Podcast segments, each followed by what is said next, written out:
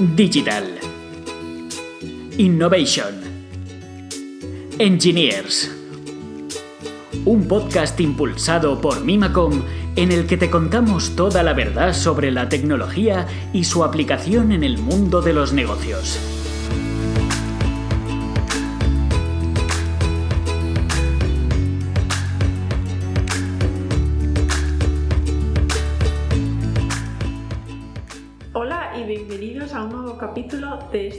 Podcast. Eh, yo soy Patricia Evia y me acompaña mi compañero Alberto. Hola, buenas, yo soy Alberto Martínez Ballesteros y aquí estoy otra semana más, esta vez para hablar de otro tema bastante apasionante, de LifeRay. Sí, en este podcast comentaremos un poco qué es LifeRay, cómo ha evolucionado a lo largo de estos años, qué nos puede aportar y los nuevos productos que, que han sacado en, en la compañía también.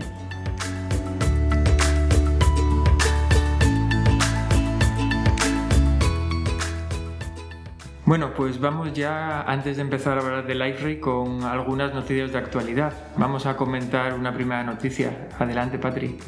La primera noticia del día es que el libro de familia desaparece y se sustituye por un registro digital.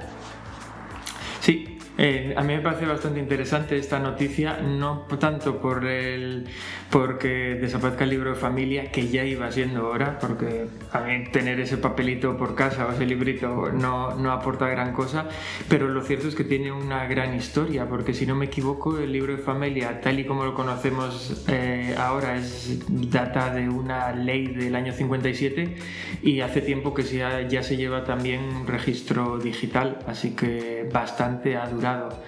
No sé qué opinas tú de, del nuevo formato digital para todo este registro. Eh, la verdad es que muchas veces este libro en algunas ocasiones se nos perdía e incluso no se mantenía actualizado y ahora aparece una forma en la que se puede acceder mucho más rápido. Aunque creo que todavía queda bastante o queda un poquillo, mejor dicho, para eh, que nos podamos adaptar también y la administración se pueda adaptar a este tipo de digitalización. Sí, a mí eh, yo creo que realmente es un paso necesario que ya hacía falta y de hecho me ha dado que pensar este tema, no solo por, eh, por, bueno, no solo por la desaparición del libro de familia, sino por lo que lo está sustituyendo, porque realmente ahora lo está sustituyendo un registro digital que está centralizado y que, bueno, entiendo que, bueno, que requerirá cierto, eh, cierto desarrollo, cierto mantenimiento para poder facilitar todas las operaciones actuales, aunque probablemente sea todo mucho más cómodo. Sin embargo, lo que me ha hecho aquí darle vueltas a la cabeza es que siempre estamos hablando de blockchain y cosas de estas, pero solo pensamos en criptomonedas y sin embargo me parece un caso de uso perfecto de una cadena de bloques, porque al final eh, tendríamos un modelo de identificación, en este caso voy a llamarlo identificación personal, que está descentralizado, que garantiza la veracidad de los datos, con lo cual sería muy difícil de romper. Y bueno, es un caso de uso donde yo podría ver que aquí encajaría una cadena de bloques. Pero bueno, también es cierto que como todo esto está de moda, igual soy yo que veo eh, pájaros y me da la sensación de que se puede aplicar a todos los sitios, pero lo cierto es que me parece un caso de uso donde se justificaría el uso de una tecnología como esta.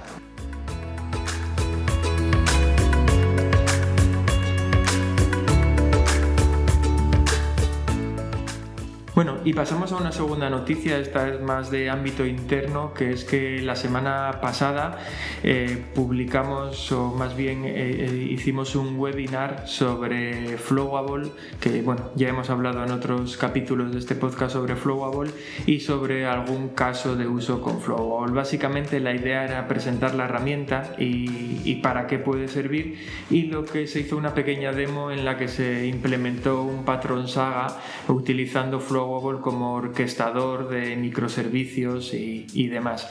Eh, simplemente comentar que si estáis interesados en ver este caso de uso, conocer un poco más de la herramienta, el, el webinar está disponible. Eh, podemos, dejaremos los enlaces en la descripción del capítulo y el caso de uso es bastante interesante, sobre todo por ver cómo puede funcionar Flowable integrado en este caso con Kafka para eh, implementar este patrón Saga a la hora de,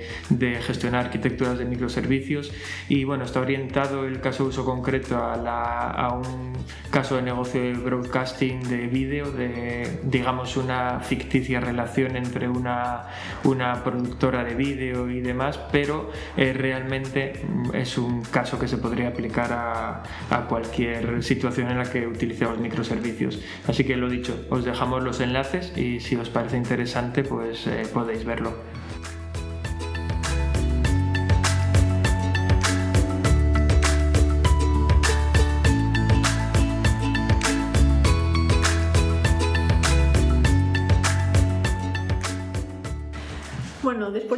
Noticias eh, empezaremos con el tema principal del día, que será, como comentamos antes, eh, Library. Eh, lo primero es comentar qué es Library. Pues Library en sus inicios, hace ya algo más de 15 años, empezó siendo una plataforma de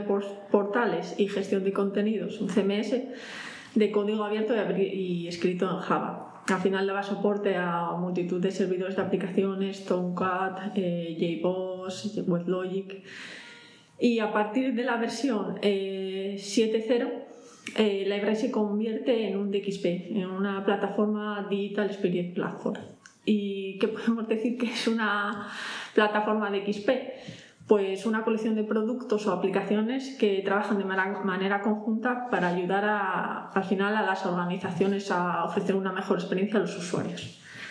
A, mí en este punto aquí, bueno, que comentaba en el capítulo de la semana pasada cuando hablábamos de Elasticsearch que en aquel caso Elasticsearch era una de las tecnologías que habían marcado un poco mi vida profesional porque desde que empecé a trabajar con, con Elasticsearch pues me había, había reorientado un poco el tipo de proyectos en los que trabajo y lo cierto es que con LiveRay me pasó lo mismo. Ya veis que escojo los capítulos perfectamente en los que solo hablo de cosas que me marcan la vida, pero la cuestión es que con Live Ray fue similar y me gustaría también contar aquí un poco eh, cuál ha sido esta historia entre, entre Ray y yo, para, porque creo que va muy ligada a la evolución del, producto. mi primer contacto con Ray fue allá por el año, no recuerdo si finales de 2007, principios de 2008, juraría que era una versión 4 algo, en la que lo evaluamos para un proyecto en el que se está desarrollando una plataforma de monitorización.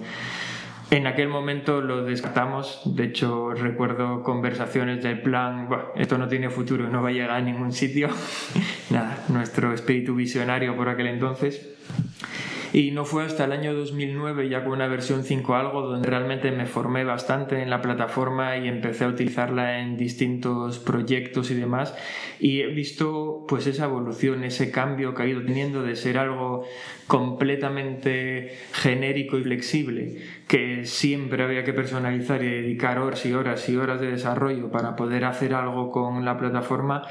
hasta la situación que hemos eh, ido teniendo en estos últimos años en los que manteniendo esta flexibilidad ya hay muchas más funcionalidades que se pueden aprovechar o modificar de una manera sencilla sin dedicar tanto esfuerzo. Me parece eso, me parece un buen ejemplo de ir adaptándose de una plataforma que ofrecía una funcionalidad básica que generalmente había que extender a una plataforma que ahora ofrece mucha más funcionalidad y realmente aunque siempre tengamos que personalizar, extender, pues se puede aprovechar más. Y no sé cómo lo, ves tú en este sentido, porque yo creo que una de las principales razones por las que Liferay ha crecido tanto en estos años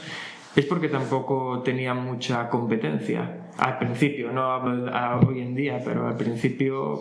tampoco tenía gran competencia. La verdad es que no. Eh, Library inicialmente no tenía mucha competencia y a día de hoy, buscando una plataforma de XP en Java, eh, en realidad es que tampoco es que tenga mucha competencia. Eh, yo, en mi punto de vista, es que el Library se ha, ha sabido adaptarse a las necesidades y a el cambio de las tecnologías.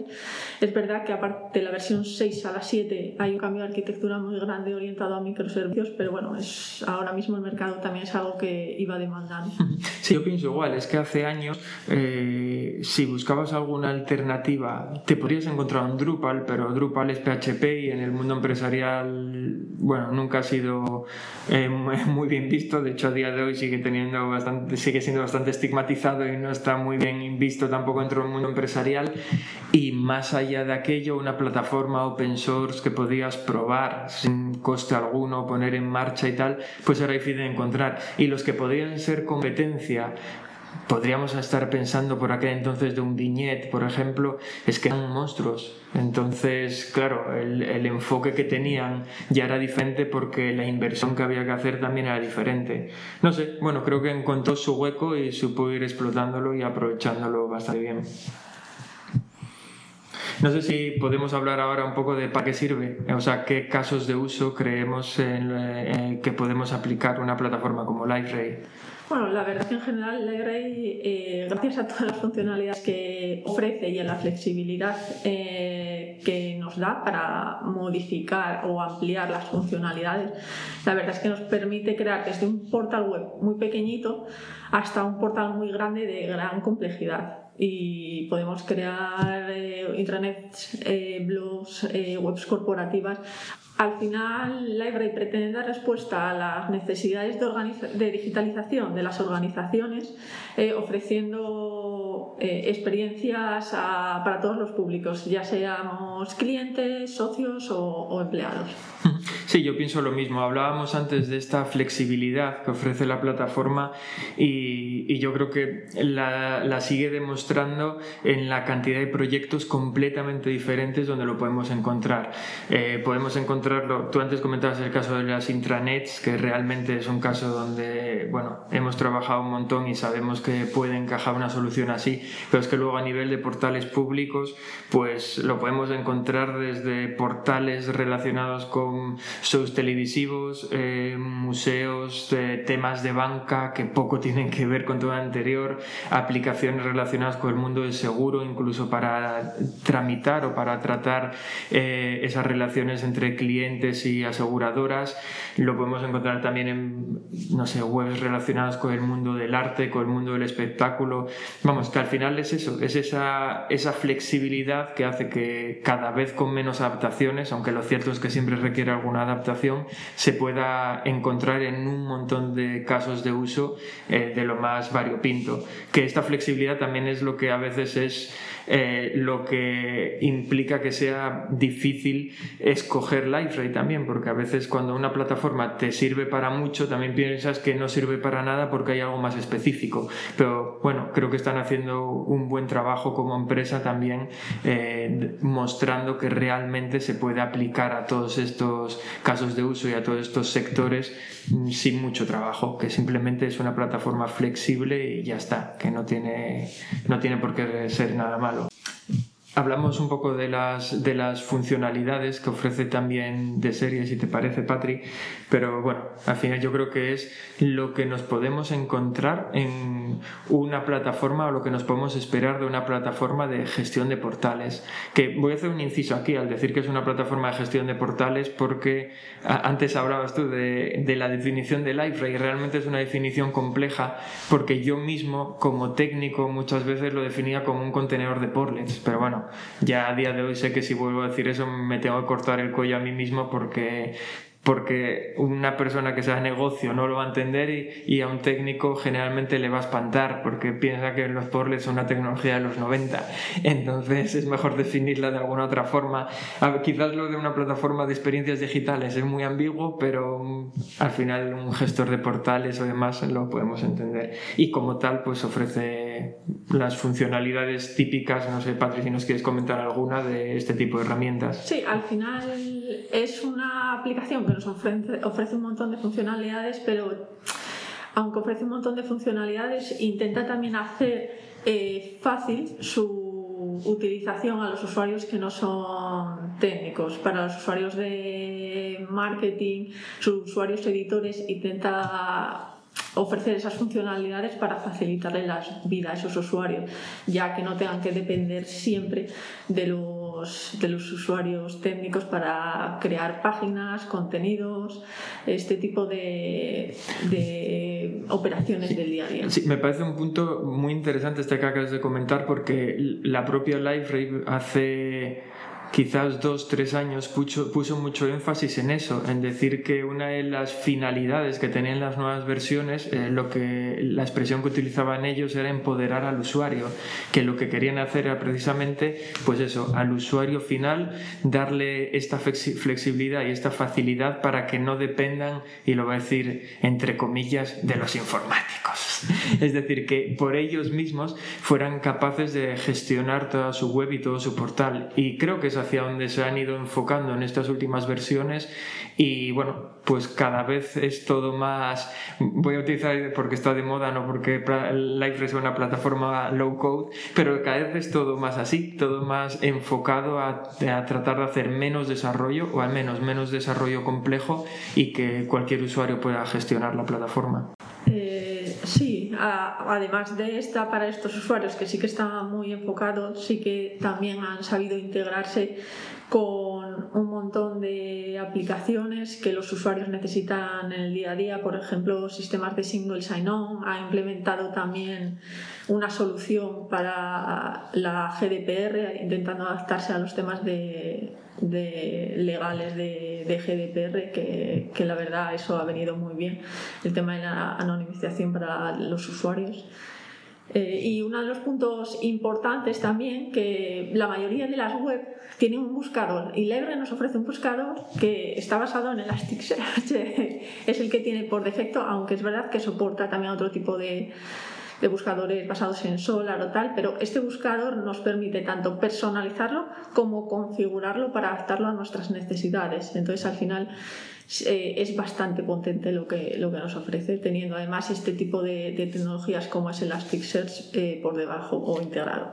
Sí, yo, yo, voy recogiendo retazos de las cosas que dices, porque otro tema que acabas de comentar y que me parece importante destacar es ver LifeRay también como una plataforma de integración, que, porque nosotros muchas veces nos referimos a LifeRay también como eso. Al final es la plataforma donde se va a integrar información de un montón de fuentes y la va a mostrar a los usuarios finales eso va a permitir interactuar con ello y demás. Y, hombre, creo que entre todas las APIs que ofrece, más la posibilidad de crear desarrollos propios de una manera sencilla basados en LiveRay, la convierte en eso, una plataforma de integración bastante potente. Al final puedes integrar una, una solución basada en LiveRay con todos los sistemas que tengas en la empresa, a no ser que sean sistemas cerrados que no se dejan integrar, eh, pues puedes, puedes hacer que funcionen de manera bastante cómoda y bastante coherente con LiveRay. Bueno, en cuanto a, en cuanto a más cosas sobre LiveRay, en cuanto a ventajas, también comentábamos antes que desde la última versión se ha convertido en algo mucho más modular. Sigue siendo un monstruo, no nos vamos a engañar, es decir, LiveRay no vale para cualquier cosa porque al final tiene unas exigencias eh, de pues, eh, pues, de servidor y demás donde se pone en marcha que son las que son y para hacer la web de la charcutería de la esquina igual es demasiado, pero independientemente de eso cada vez es más modular y cada vez es más flexible. Es decir, han intentado orientarse a esa opción de los microservicios, aunque sea en este caso utiliza OGI para todos estos módulos, pero independientemente de eso pues va consiguiendo eso, ¿no? que al menos desde el punto de vista más técnico trabajar en pequeños módulos para hacer integración en LiveRay sea más sencillo. Sí, al final este cambio de arquitectura que decidieron realizar a partir de la versión 7 ha sido un trabajo enorme que han tenido que hacer dentro de la casa porque al final LiveRay nació como una aplicación Java donde estaba todo conectado. Incluso podíamos modificar las clases del portal vamos a decir, del core de LiveRay que eso está totalmente no, no, está, no, se, eh, no se recomienda eh, pues, que puede afectar al producto, pero lo podíamos hacer. Y con esta nueva arquitectura ha intentado dar mayor flexibilidad, intentar adaptar los desarrollos que hacemos que sean también lo más fácil de desplegar y y, también en futuras migraciones que no den problemas y sea fácil en cuanto a realizar migraciones de la propia plataforma. Sí, también con ventajas podemos destacar pues la flexibilidad de la que hablábamos antes, la capacidad para personalizarlo eh, a todos los niveles. No solo estoy hablando de colorearlo de, al gusto que queremos, sino también de, de las herramientas con, la que, con las que queremos trabajar. Estoy refiriéndome a pues si, si en, en, la casa, en nuestra empresa, trabajamos con React, podemos trabajar con Library React. Si trabajamos con Angular, pues podemos trabajar con Library Angular. Eh, bueno, básicamente que se va ofreciendo herramientas para poder adaptarse a, lo que al final requiere o, o, pide el mercado. Que entiendo que esto también va muy ligado al hecho de ser open source, que tiene una comunidad inmensa de gente por detrás picando a la puerta para decir lo que quieren. Y siempre que esa comunidad sea escuchada, que por ahora es bastante escuchada, creo que puede ir eh, evolucionando no solo para las, las necesidades de negocio, sino también para las necesidades de los técnicos que al final van a trabajar con Liferay, que es bastante interesante que un producto acabe gustando también a la gente técnica, porque si al final no encuentras a las personas necesarias para trabajar con la plataforma, de poco te vale tener la mejor plataforma de todas. Sí, hablando de la comunidad, la verdad es que Library es un producto que tiene a una comunidad muy grande y una comunidad que participa mucho. Además, eh, a través del canal de Slack eh, se pueden hacer preguntas y en general la gente contestaba, de la gente de la comunidad contesta bastante rápido. También es uno de los puntos que a mí me gustan de, de Library, es el tema de la seguridad, porque al final a través de, de roles y permisos los usuarios eh, pueden realizar ciertas acciones y al final se puede llegar a grano muy fino. Les permite a un sistema de gestión de permisos de grano muy fino que podemos delegar toda esa parte de roles, permisos en, en el portal. Sí, yo en este sentido, eh, no, solo, o sea, no solo por la parte de roles y permisos, creo que el hecho de decidirse eh, entre utilizar una plataforma ya creada, como puede ser Liferay, a desarrollar una solución a medida, muchas veces en los, nos podemos centrar precisamente en estos puntos que siempre acaban en segundo plano, pero por un tema como la seguridad, el hecho de utilizar una plataforma que ya tiene sus propios mecanismos de seguridad, que sabes que es fiable y demás, eh, pues oye, nos quita un peso de encima el tener que preocuparnos nosotros de desarrollarlo todo desde cero y, y preocuparnos de, bueno, pues de cada pequeño detalle, no solo enfocado a la seguridad, ¿no? porque al final a nivel funcional todo lo que ya puedes encontrar hecho y que sabes que funciona y que en cierta medida no va a tener errores, pues te ahorras el desarrollarlo tú mismo. Aún así, hay un tema aquí interesante, que es que estamos hablando como si LiveRay fuera una navaja suiza que sirve para todo, pero tampoco es así. Antes decía que LiveRay no deja de ser un monstruo y que no lo utilizaría para la web de la charcutería de la esquina, pero seguro que si lo pensamos se nos ocurren más casos de uso donde no utilizaríamos LiveRay. No sé, Patrick, te voy a poner a ti en el aprieto de decir alguno. Eh, yo, por ejemplo, eh, no utilizaría Library como un sitio donde desplegar aplicaciones. Eh, lo que quiero decir es que si, por ejemplo, tengo una aplicación SPA con un framework de front tipo React, Vue, Angular, pues no desplegaría esa aplicación en un library, probablemente lo, lo haría en otro tipo de servidores que al final me van a llevar menos coste, menos recursos de servidor y entonces eh, podría consumir menos recursos otro tipo de aplicaciones que library para eso. Yo aquí voy a hacer un pequeño matiz porque no lo comparto al 100%. Eh, sí que estoy de acuerdo en la parte de, bueno, de ver cómo o dónde puede aplicar o qué utilizamos de Library, pero yo me centraría sobre todo en eso, no en si tenemos aplicaciones independientes, una SPA hecha con React o con Angular, porque eso creo que puede encajar bien con Library Headless, pero sí eh, miraría a ver qué funcionalidad estoy utilizando de Library. Si al final tengo un Por detrás, pero realmente no utilizo nada porque como tú dices, lo uso solo como contenedor de aplicaciones y lo utilizo para desplegar mis propias APIs y no aprovechar nada de lo que el producto me da out of the box, entonces no tengas un library. Hazte una aplicación a medida, publica tus APIs y va a ser mucho mejor. Pero si vas a utilizar library en modo headless, eh, creando tus propias aplicaciones y APIs, pero además aprovechando pues toda esta parte que comentábamos de seguridad, de gestión de páginas, gestión de usuarios, gestión de contenidos, gestión de documentos, oye, pues te ahorras un montón de desarrollo, aprovechas lo que ya te da Liferay y encima de eso creas tus propias APIs para cubrir otras necesidades de negocio que Liferay no te da. Ahí creo que sí encaja, pero vamos, para mí el límite es ese, es si realmente voy a utilizar lo que Liferay ofrece o no. Es cierto que para esto hace falta un análisis previo, porque no se puede tomar esta decisión si no conoces Liferay, es decir, si no conoces qué te ofrece y si se adapta a lo que tú necesitas. Pero en el caso de que, se adapte, adelante, lo veo una solución magnífica y además fácil de probar. Que no se adapta, olvídate, no vale la pena solo porque me gusta Liferay o porque eh, fulanito me ha recomendado Liferay eh, ponerlo para prácticamente eh, pervertirlo entero, cambiar la función que ofrece de base y acabar haciendo 30 desarrollos porque tal y como funciona de serie no te vale. En ese sentido yo no utilizaría LiveRay. Totalmente de, acuerdo, Alberto. Al final lo, en el momento en el que empecemos a hacer cosas raras en el producto o a tocar el core o a personalizarlo demasiado en, ya sea en el core o en funcionalidades eh, de la bastante eh, o funcionalidades bastante importantes de la plataforma, es, es mejor utilizarlo porque puede llegar a dar problemas.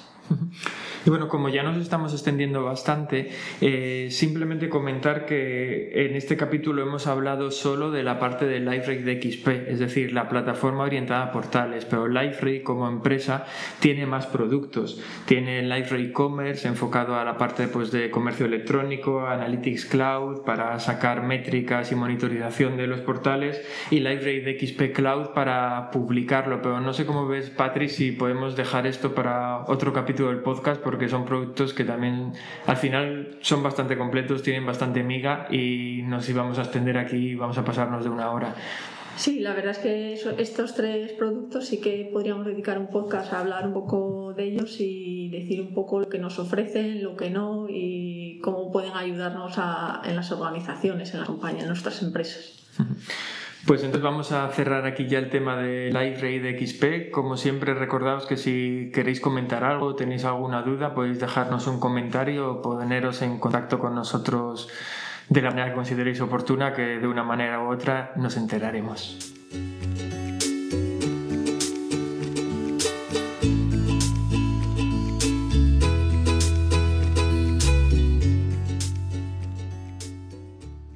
Bueno, y no vamos a despedirnos sin antes comentar la efeméride del día, como solemos hacer. En este caso os traemos una efeméride también bastante antigua, aunque no nos vamos a remontar a la época de los griegos, que es del 3 de mayo de 1978. Y esa es la fecha en la que se ha dado el primer correo catalogado como spam. El, el artífice de este correo eh, ha sido una, fue una persona de marketing que se llama Gary Twerk, que aparentemente está en el libro Guinness de los récords por haber tenido el, haber hecho este correo de spam, el primero de la historia, y que básicamente, aun por increíble que parezca, consiguió mandar un correo electrónico de spam antes de que existiera Internet porque no lo lanzó sobre la red de Internet, sino que fue sobre la predecesora, sobre la red de ARPANET. Eh, trabajaba en una empresa que vendía equipos informáticos y básicamente recogió una a una todas las direcciones de correo electrónico que consideró oportunas de personajes que estaban en ARPANET por aquel entonces y mandó un mensaje invitándoles a, una, a un evento en el que iban a presentar sus nuevos equipos.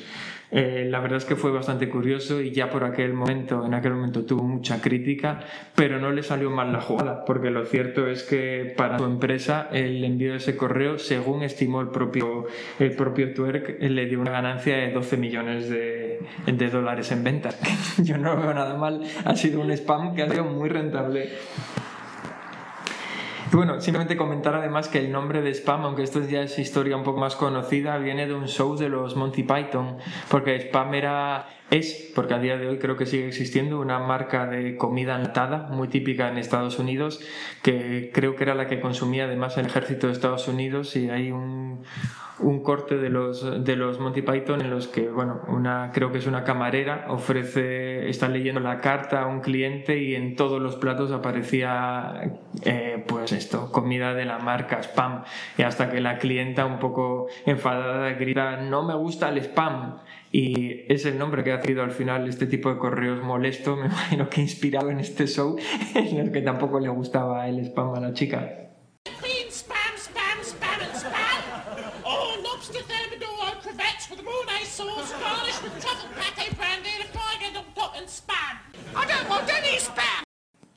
¿Y tú, Patrick, recibes mucho spam? Creo que todos recibimos mucho spam en general, ya sea por internet o incluso por al móvil, por SMS. Eh, ¿Quién diría o quién pensaría que el spam supondría un buen tráfico de internet a día de hoy? Sí, a mí lo que me resultó curioso viendo este dato es que realmente el primer mensaje no deseado no lo podemos considerar spam porque no fue por correo electrónico, es del año 1864 y se envió por telégrafo. O sea, me parece increíble. O sea, gente ahí dando golpeditos a la máquina, algo así pues mandó un correo de, un correo de spam eh, en el que se invitaba al receptor, a quien sea, eh, a hacer ciertas inversiones. Bueno, ahora el asunto de igual. Bueno, lo, lo he mal llamado correo, lo que le mandó es un mensaje no deseado por telégrafo, me parece increíble. Pero bueno, nada, ahí está.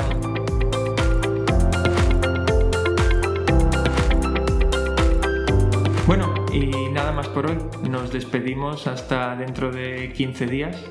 Eh, muchas gracias por estar ahí, como siempre. Si nos dejáis algún comentario o les dais ahí a algún me gusta, pues os lo agradecemos eternamente. Muchas gracias a todos. Muchas gracias. Hasta luego. Chao.